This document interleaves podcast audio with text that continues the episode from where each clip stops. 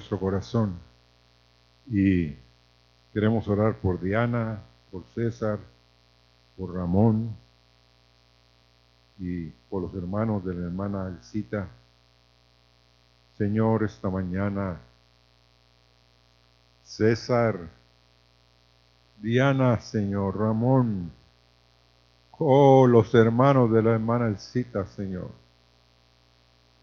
Oh, consuélalos, anímalos, fortalece sus cuerpos, haz que ellos vean la maravilla de que tu hija está, Señor, delante de tu trono, en compañía de millares de millares, Señor.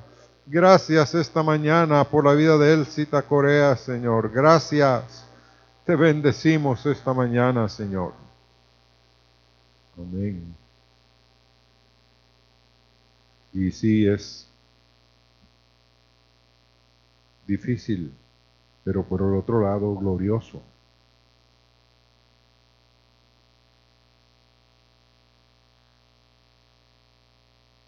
Yo me acordaba de mi papá.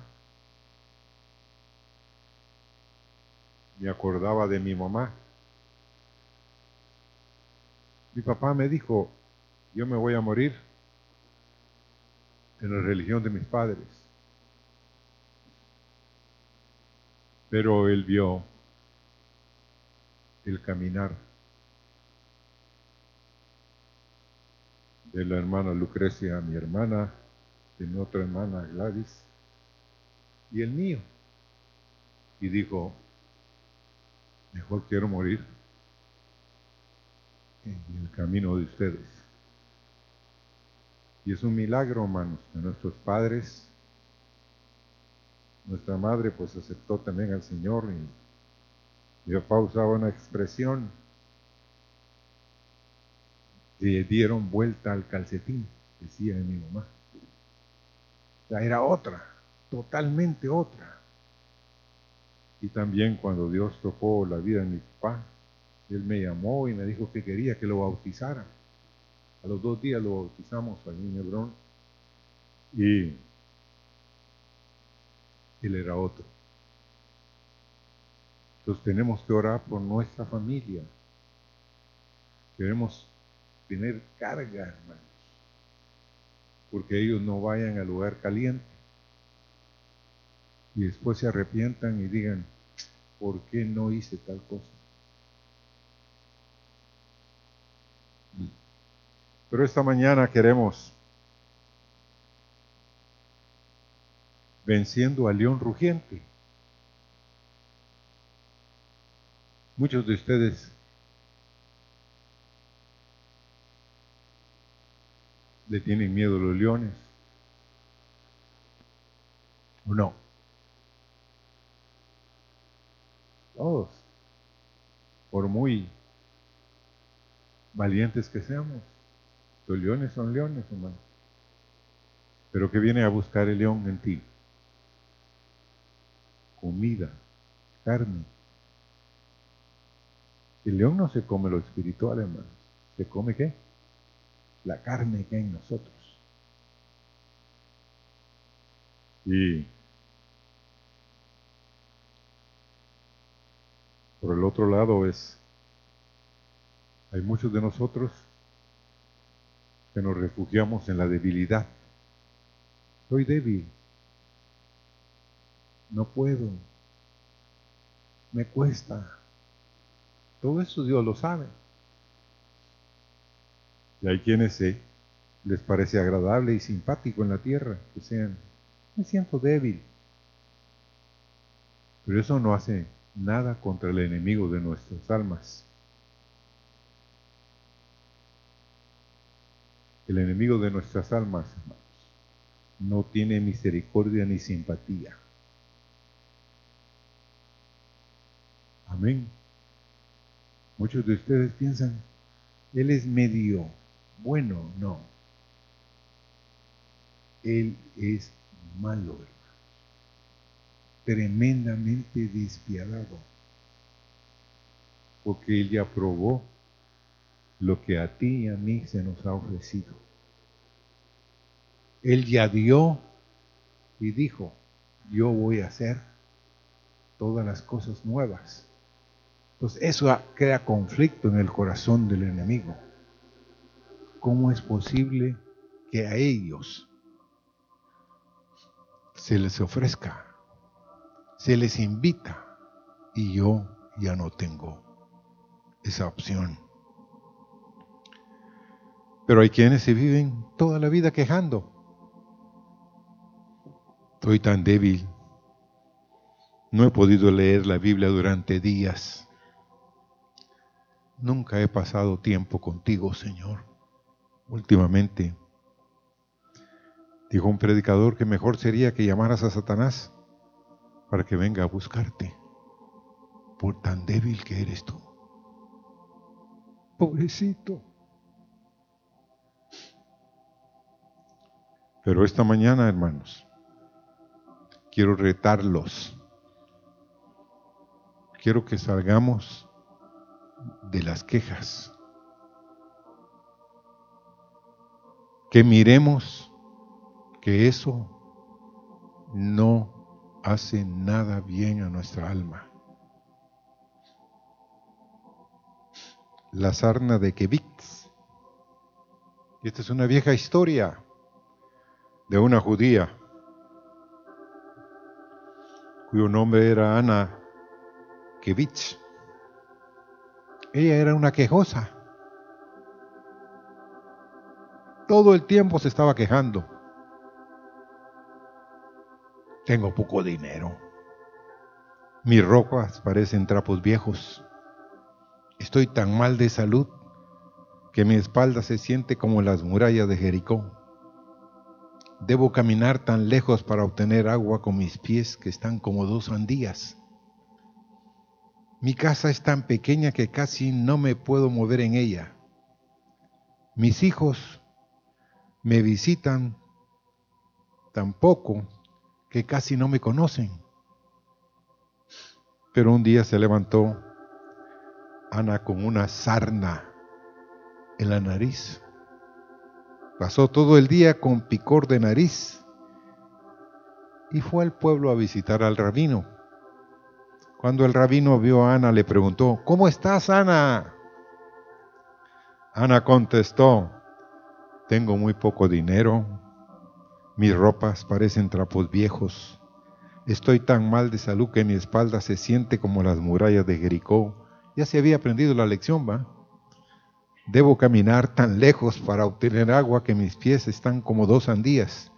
Mi casa es tan pequeña que casi no me puedo mover en ella. Mis hijos me visitan tan poco que casi no me conocen.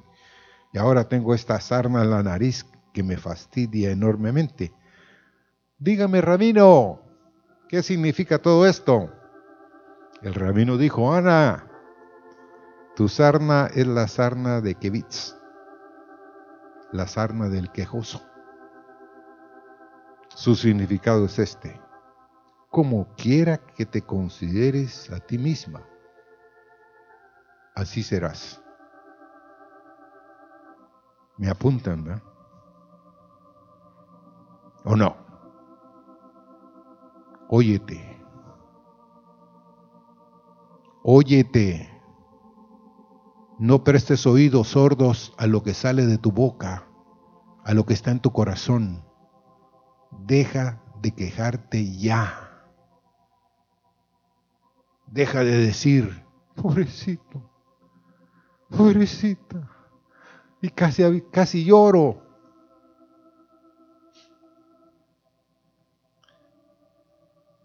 A la mañana siguiente Ana se levantó y su nariz todavía le picaba, casi no podía mover. Su espalda se volvió de piedra como los muros de Jericó. Cuando miró a su alrededor, notó que su casa se había encogido hasta que sus brazos salían por las ventanas.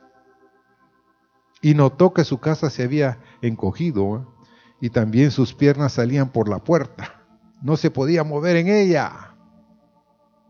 Al extremo de sus hijos e hijas llegaron caminando también y Ana los llamó, pero continuaron caminando, meneando sus cabezas, no la conocían. Y su nariz continuaba picándole. En su desesperación, Ana recordó el significado de la sarna de Kevitz. Tal como te consideres, así serás. ¿Qué significaba esto? Comenzó a pensar. Tú sabes, tengo suficiente dinero para vivir y más. De ahora en adelante voy a dar de mi abundancia a aquellos que no están tan bien. No estoy tan mal de salud. En verdad, para alguien de mi edad me siento realmente bien. Estoy contenta de que tengo una preciosa casa en la cual vivir. No es grande, pero es acogedora y bastante cálida. En realidad no me molesta mi caminata cuando voy a buscar agua. Me encanta oler las flores por el camino y mis hijos están muy orgullosas y yo estoy muy orgullosa de mis hijos que hayan adquirido su independencia y ahora puedan valerse por sí mismos. Milagrosamente. Mientras Ana estaba diciendo estas cosas, su situación volvió a la normalidad. Y su perspectiva de la vida cambió para siempre. Cuando los rabinos cuentan la historia de Ana, terminan con este dicho, que tus narices te piquen por siempre. ¿Mm? ¿Nos gusta o no nos gusta eso? Nos deleitamos, hermanos. No en las cosas maravillosas y potentosas de Dios, sino en ver nuestra condición. Y eso no agrada a Dios. Pobrecito yo, ese carro ni camina. No tengo para el gas, las llantas. Si un zancudo venga, viene y las picas. Pero miren hermanos, empezamos, yo les digo, empezamos y, la lista que tenemos es una lista larguísima. Entonces, te voy a dar un secreto para seguir adelante. Pon 10 cosas buenas que tú tengas en ti. Sea, 10 cosas buenas y puedes poner una mala en el otro lado de la lista. Pero me vas a decir, no, no tengo ni diez buenas. Así somos. Entonces no puedes poner ninguna mala. Y eso me enseñó, nos lo enseñó un predicador en el Instituto Bíblico. Me dijo que le pusiera a mi papá diez cosas buenas y una cada vez que le pusiera diez buenas, que pusiera una mala. Solo llegué a cinco buenas empecé a llorar. Óigame, empecé a llorar porque no tenía ojos para ver cómo era mi padre en lo natural. Entonces, como tú miras a tu padre en lo natural, así miras a Dios. No es tan bueno para ti. Es tan malo para ti. Y me arrepentí ese día me puse a llorar por mi condición de no ver lo bueno.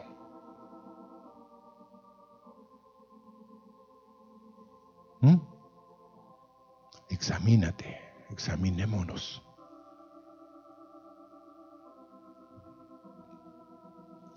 Y tuve que llegar y tuve que quedarme en el carro un gran tiempo hasta que completé una lista. Y llegué a las 10 cosas buenas de mi papá. Y entré y le empecé a decir una por una. Lo abracé, lo besé y le dije, no había visto yo lo importante que era ser hijo tuyo.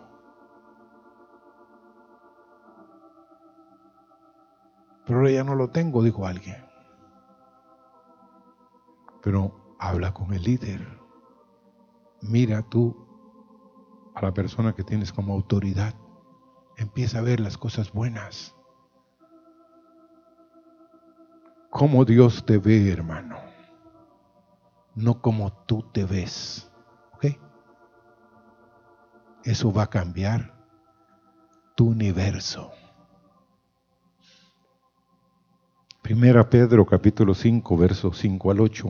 Igualmente jóvenes, estad sujetos a los ancianos y todos sumisos unos a otros, revestidos de humildad, porque Dios resiste a quienes? A los soberbios y da gracia a los humildes.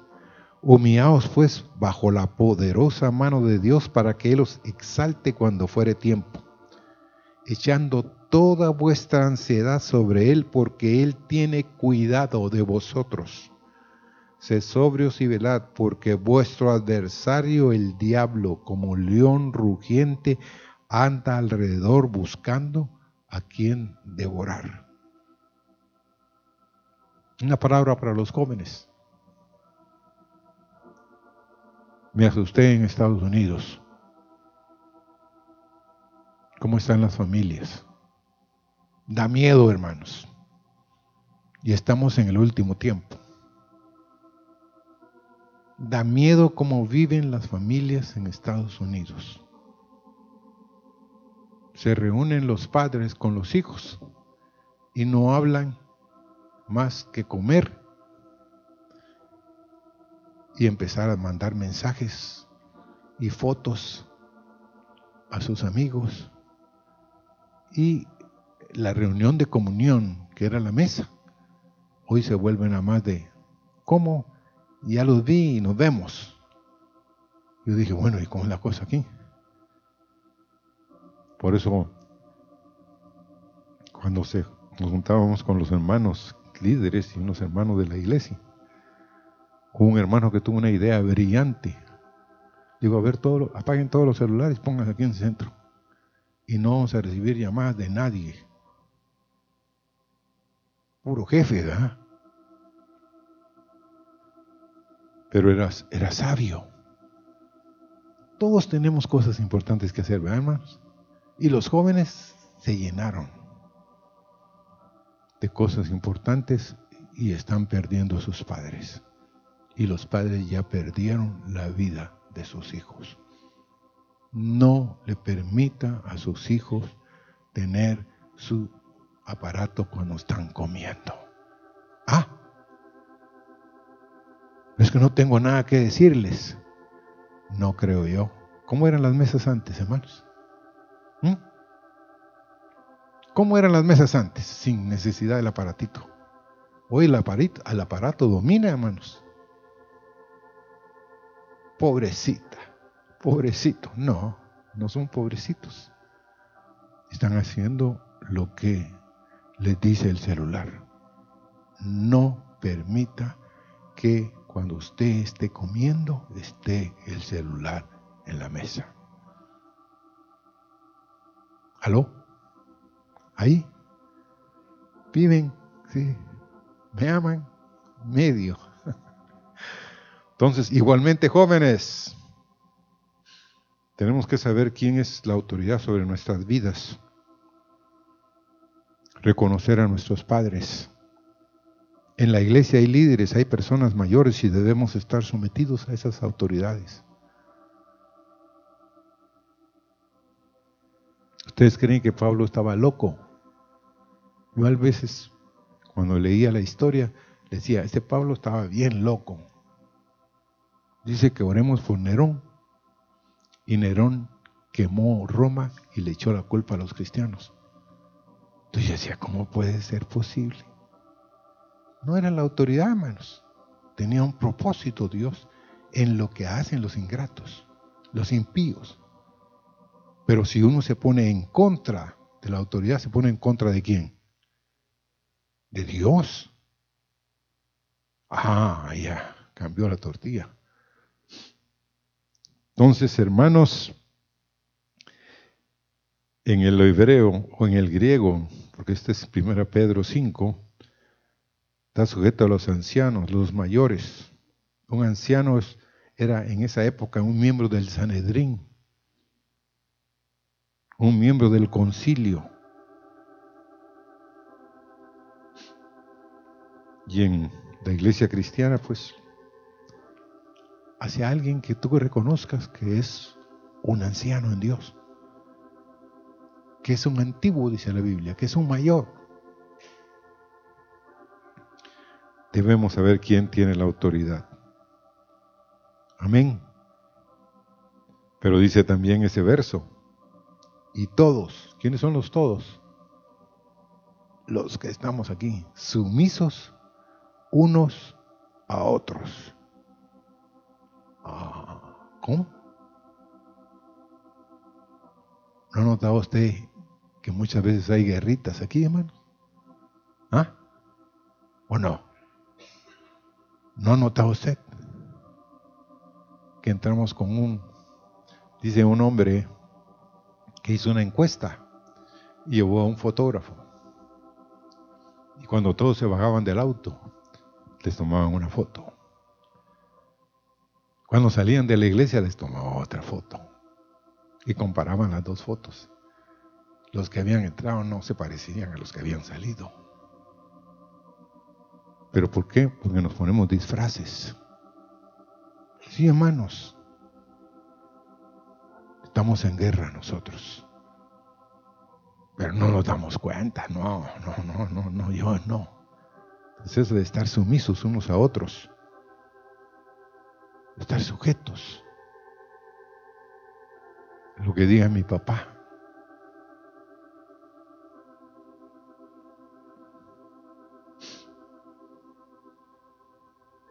La voz pasiva, someterse a obedecer es someterse a autoridad, estar sumiso, obediente. Y eso se necesita humildad, hermanos.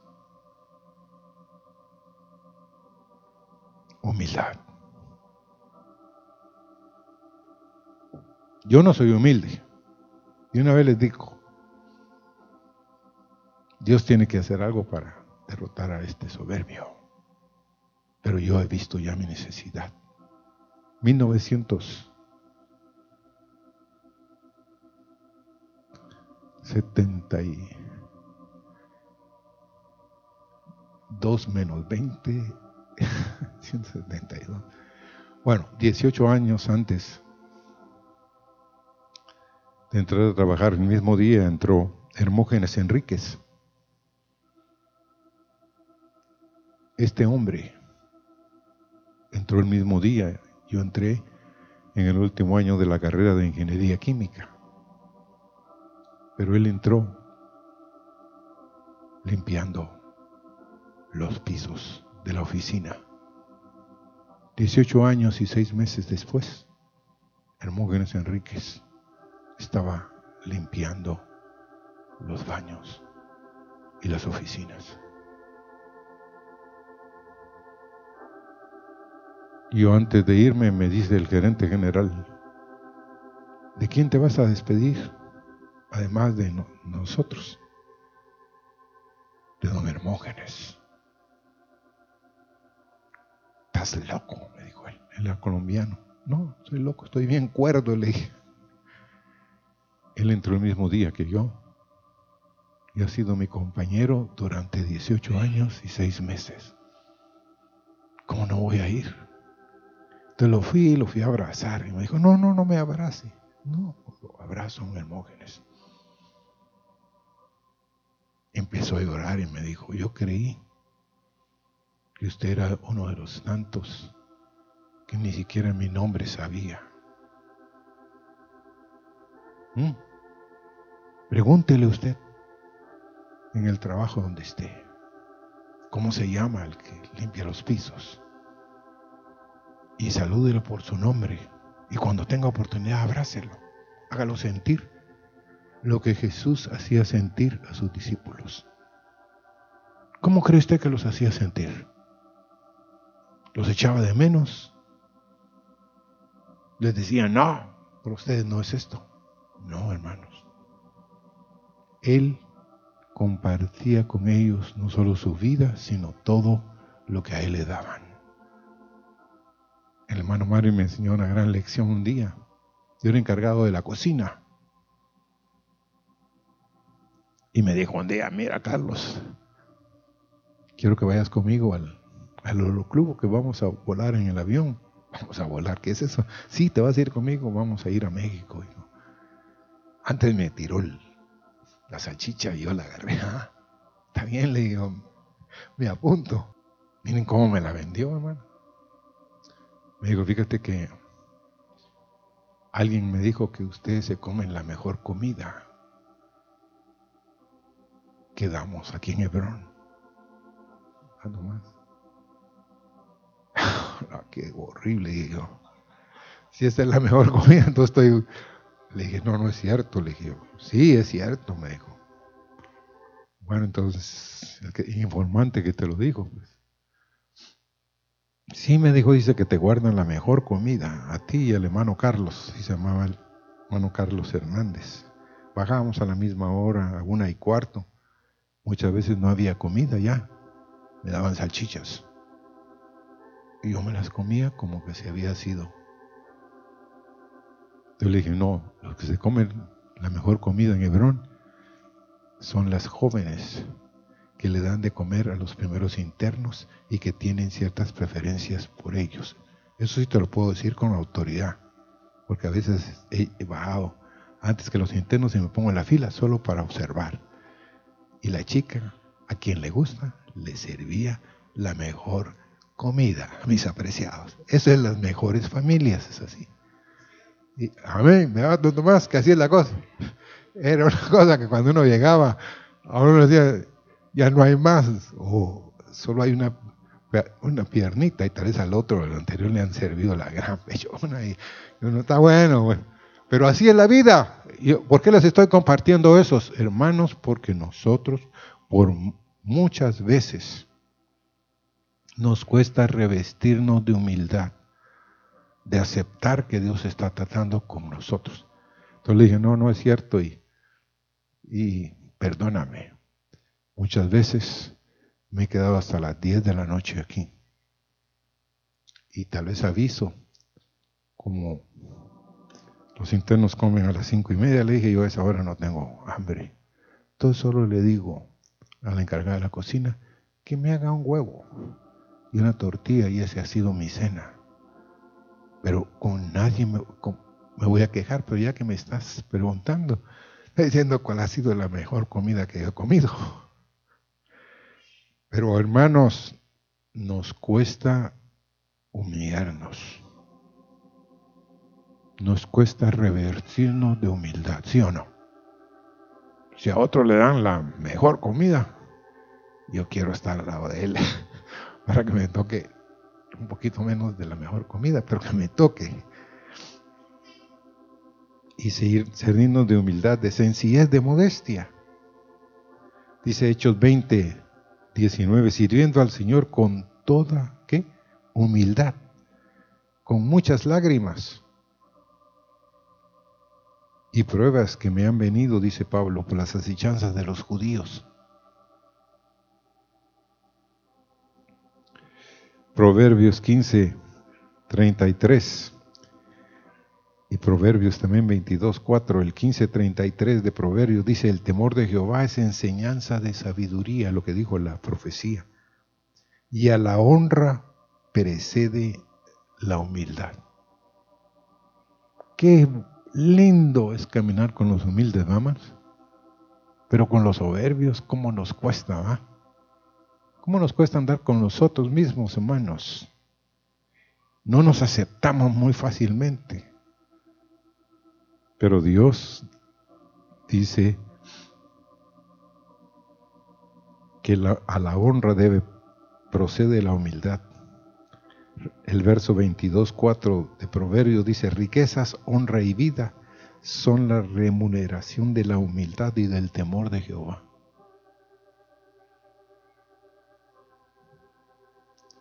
Todos buscamos honra. No hay quien quiere seguir estando sin honra.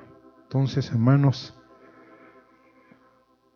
viene con el temor de Dios, viene con humillarnos. Busquemos a los sencillos, a los modestos, a los que se consideran como dicen allá, ni huelen ni heden, dicen. O sea, no les siento nada. No, a ellos, hermanos. A ellos. El Señor quiere hacerlos sentir y los hace sentir como sus hijos. Amén.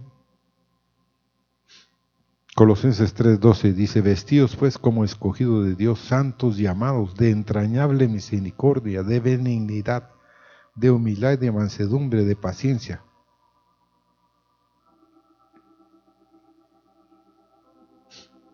Y qué lejos y qué cerca a veces estamos si buscamos a los humildes.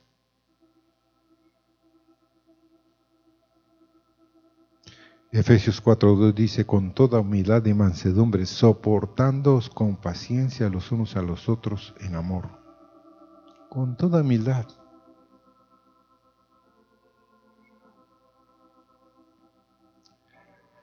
Dice Santiago 4.6, pero Él da mayor gracia. Dios resiste a quienes? A los soberbios y da gracia a los humildes. No debemos de confundir la debilidad con la humildad, hermanos. ¿Me entiende? Es que es tan débil. No. La humildad es de corazón. La debilidad son de fuerzas. Ahora, una pregunta a ustedes. ¿Por qué la Biblia se refiere al diablo como un león rugiente? ¿Mm? ¿Cómo son los leones? Como les dije yo al principio, buscan la debilidad. Las leonas yacen en la hierba alta. Dice que han contemplado que una leona puede esperar dos y tres horas, que están pastando los, los antílopes solos frente a ella y ella está observándolo a cada uno está gozándose en el que va a poner en las brasas de sus dientes y se, los va a y se lo va a comer. Pero el sentido tremendo es que dice que los veterinarios ni siquiera saben cómo los leones y las leonas pueden saber si un animal de presa está enfermo o está débil. Pero lo saben, pueden sentirlo conocen a las que están enfermas como que si fueran veterinarias, las leonas y los leones.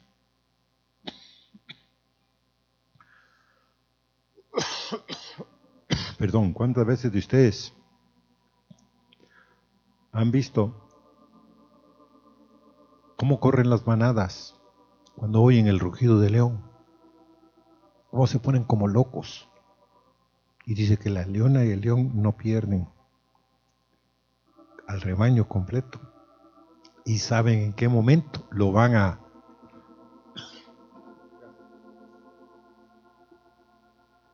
perdonen. Esta es del norte, no es de aquí.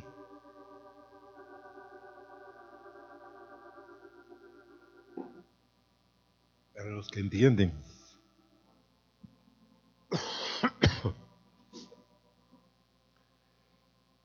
Y dice que siempre el león va a tratar al débil, lo va a cazar al débil. ¿Cuántos de aquí esta mañana están en debilidad, como en una coma espiritual?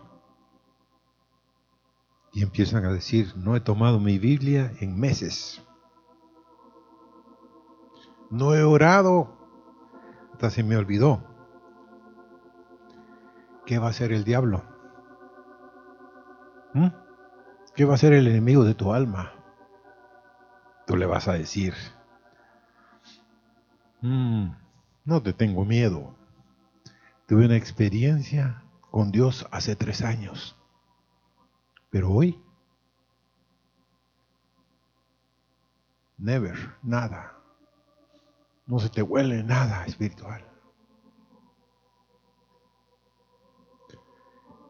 ¿Y por qué, mi cielo, mis hermanos? Miren, las tareas de leer la Biblia.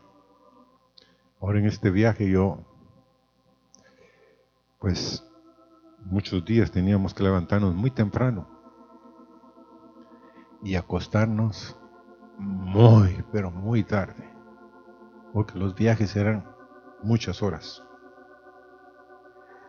Pero yo decía, para todo hay tiempo. Y uno escoge en lo que quiere hacer con su tiempo.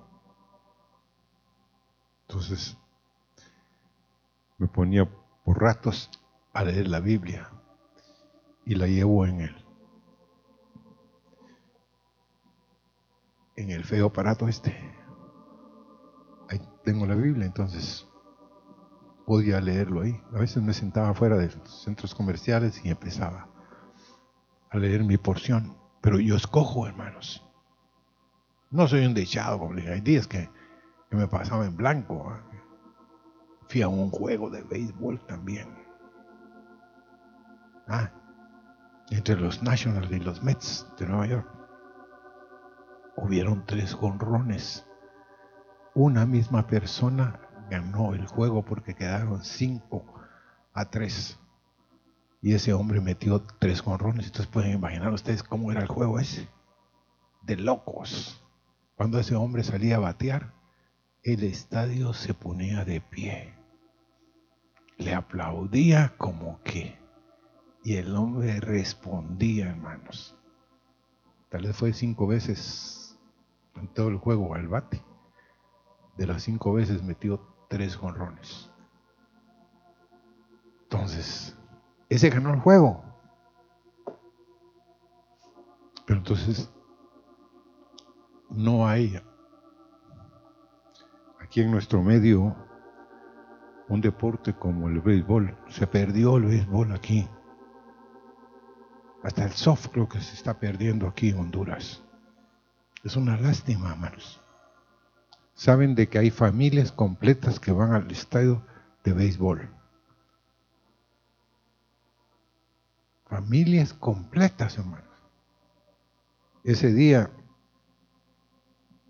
pues, yo dije, es, de locos la vida del norteamericano. Tuvimos que andar tres horas y media para llegar al juego de béisbol y media hora afuera en el sol porque la bioseguridad tenía cosas que había que estar pues pasando debajo de esa cuestión y no podía uno meter cosas dentro del estadio. Miren, cuando llegamos ya había habido, habido el primero con Ron, pero entramos en el segundo inning, para los que entienden. Pero fue todo porque los Garcías y nosotros queríamos ver un juego. Porque es algo emocionante. Es algo muy de la costumbre norteamericana. Pero ¿Por qué les dije esto? Esa experiencia de ir a un juego de béisbol solo la tengo cuando voy a Estados Unidos. Y voy cada tres o cuatro años. Entonces, si es bueno o no. Más o menos. Hay de todo ahí en el juego, eso sí es. Pero, como les digo, hay familias completas, niños y niñas y mayores y ancianos que van a ver los juegos. Es algo emocionante verdaderamente. Ahora,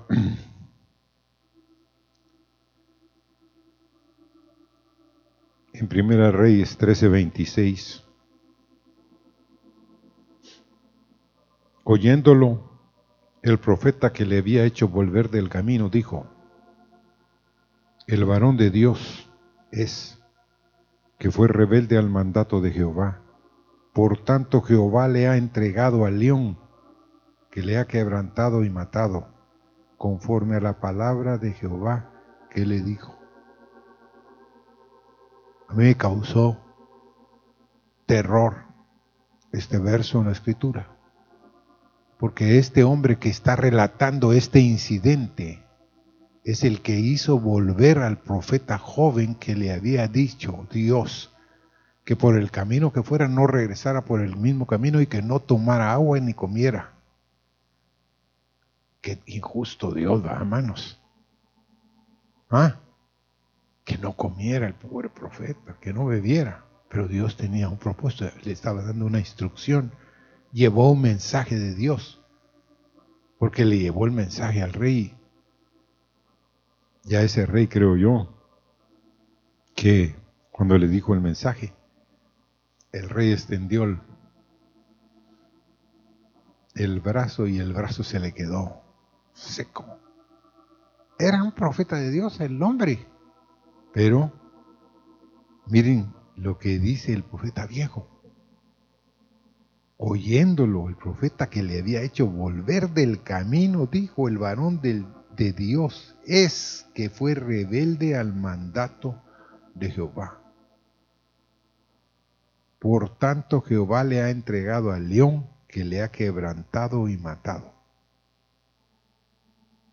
¿Cuántos de los que estamos aquí oímos la profecía y nos entra por aquí y nos sale por aquí? ¿Cuántos oímos la palabra de Dios por aquí y nos sale por aquí. Y Dios muchas veces, yo he oído a muchos de ustedes, Dios me habló. ¿Y qué hiciste? Después de cuatro o cinco meses con lo que Dios te habló. Ah, ya casi lo tenía olvidado. Vaya que usted me lo recordó. No, ya se le olvidó. Hermanos, debemos de empezar buscar a Dios. Debemos de despertar. Dios anda buscando a los buscadores. Dios anda buscando a los humildes. Dios anda buscando a los que quieren tener compañerismo y comunión con Él. Los anda buscando urgentemente. Como les dije el día de ayer aquí en el funeral de nuestra hermana Cita. Dios nos busca por razones que Él quiere glorificar su nombre en nuestras familias y en Honduras. Pero si no lo buscamos ahora, hermanos, llegará el día que no, Dios nos va a decir lo que dijo este profeta. Les dije y les volví a decir, y les volví a decir, y nunca oyeron. No, hermanos, que no seamos un pueblo olvidadizo. Firmes para que lleguemos un día a estar, como dijo el apóstol Pedro, firmes en la fe. ¿Qué es lo que gana la guerra espiritual? El poder de Dios. Dios le tiene miedo, hermanos, a un hombre de Dios que ora y que busca a Dios. ¿Sí o no? Uno puede saber, hermanos, quién está buscando y quién no está buscando al Señor.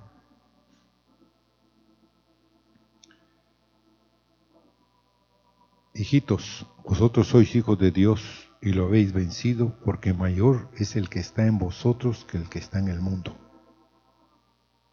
Y sí, yo sí a veces me he sentido débil, hermanos, en fuerzas y hasta espiritualmente me he sentido débil, decaído, sintiendo la presión que hay.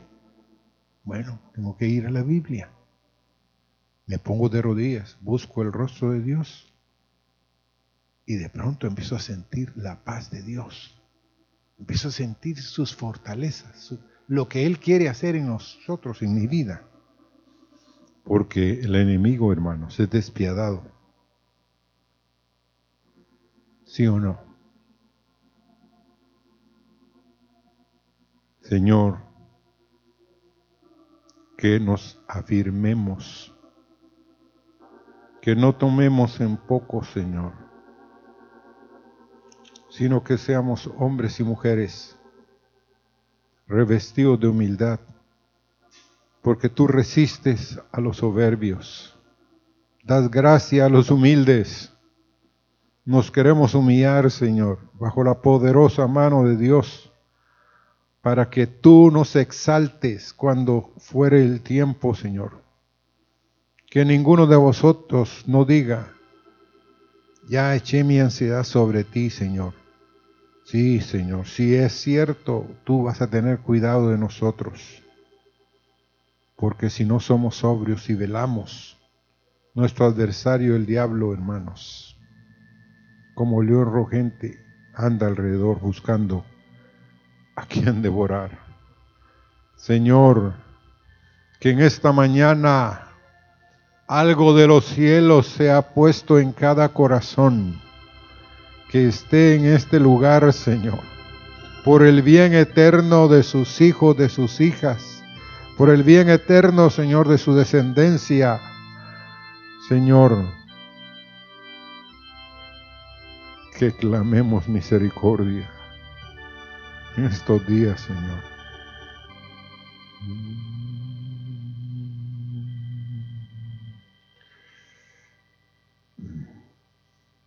El humilde oirá su voz. El humilde. Pongámonos de pie, hermanos. El humilde oirá su voz y la mano del cordero lo guiará, pues el mora con el quebrantado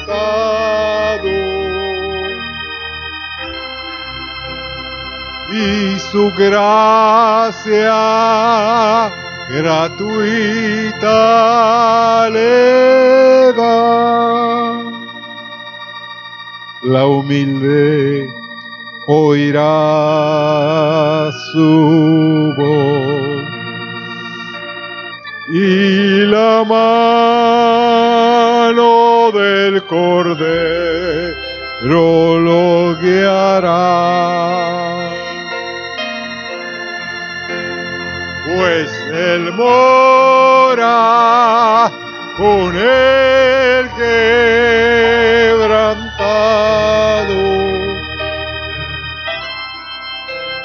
y su gracia.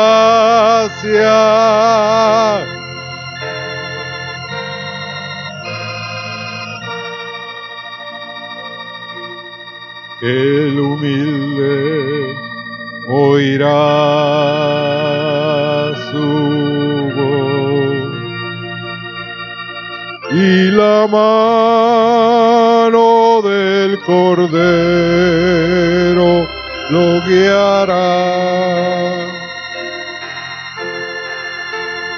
Pues el mora con el quebrantado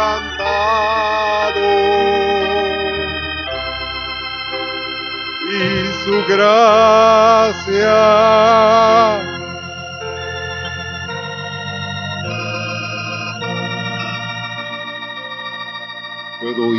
voz, puedo oír la voz de mi amado.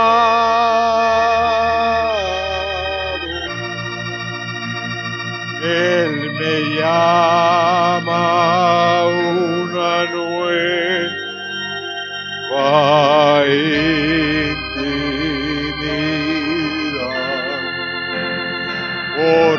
gracia correré para estar junto a él. Él me puede cambiar y podré.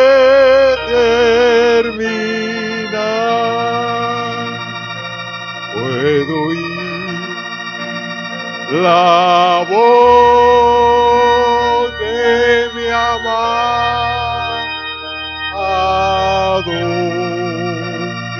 Él me llama una nueva intimidad por su gracia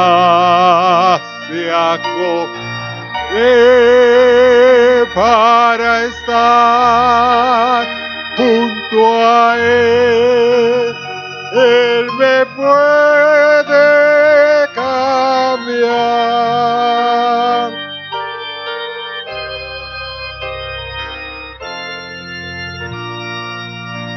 Por su gracia correré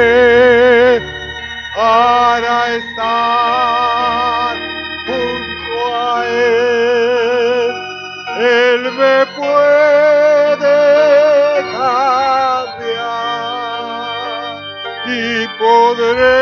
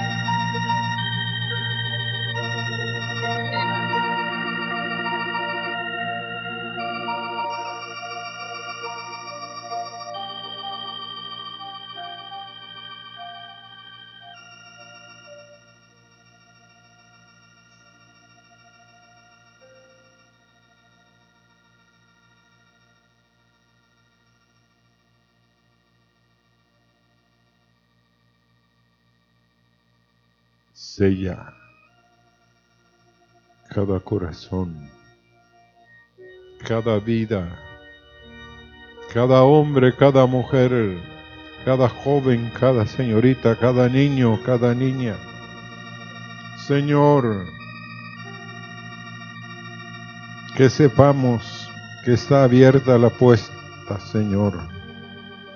Que es el tiempo de buscar a Jehová mientras pueda ser hallado.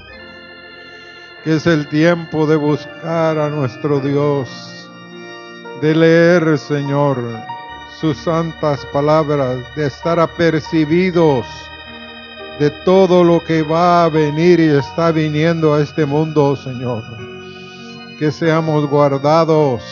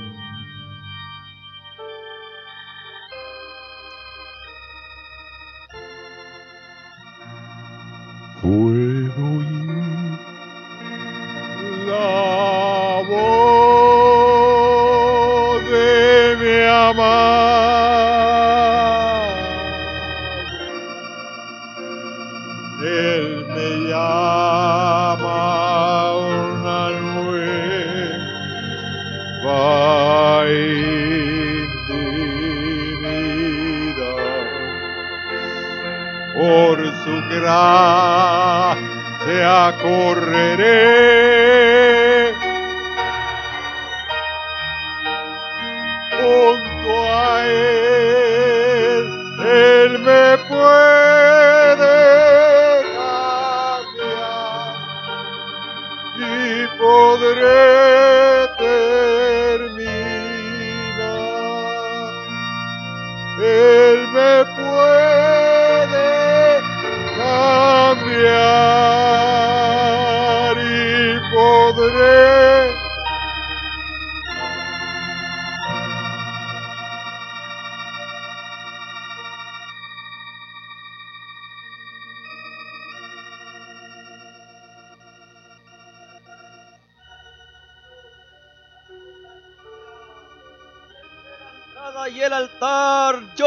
sacerdotes, ministros de Jehová.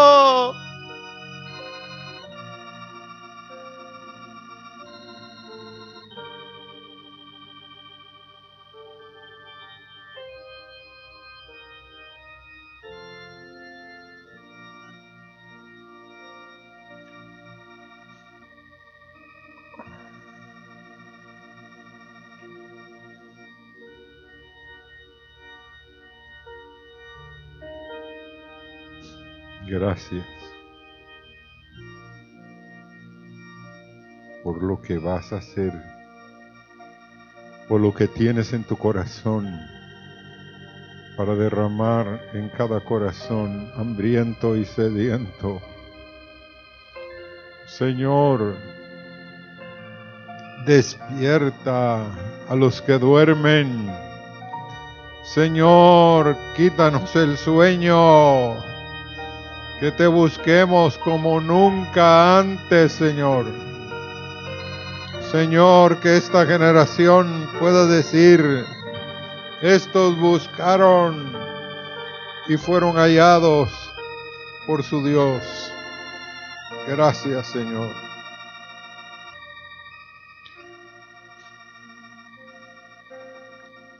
Estamos muy contentos. Aquí estamos, la mayoría. También queremos traerles agradecimientos por la familia Gutiérrez Corea. Ellos, César, el hijo, estaban muy agradecidos porque el anhelo del corazón de la hermana Alcita era estar aquí cuando fuera, tuviera que partir. El anhelo y su corazón estaba en este lugar. Qué precioso es oírlo. ¿Me entienden, hermano? Que tengamos gente así que ama la presencia de Dios, el ambiente, a las personas. Ella fue. Y pues sigamos orando por ellos. Que Dios les dé la gracia. Amén.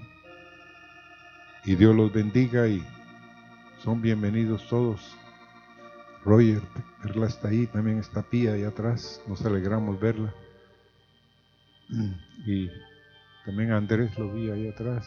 Dios los bendiga, hermanos, los amamos, Dios los guarde.